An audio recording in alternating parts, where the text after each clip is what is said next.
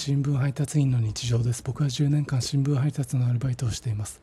今日夕刊配達の時都営住宅に配達に来ました。その都営住宅には新聞を取っていて70代ぐらいで一人暮らしをしている笑顔が素敵なザ・おばあちゃんって感じの人がジ・おばあちゃんって感じの人が住んでいます。おばあちゃんがゴミ捨て場でゴミを捨てようとしている時遭遇しました。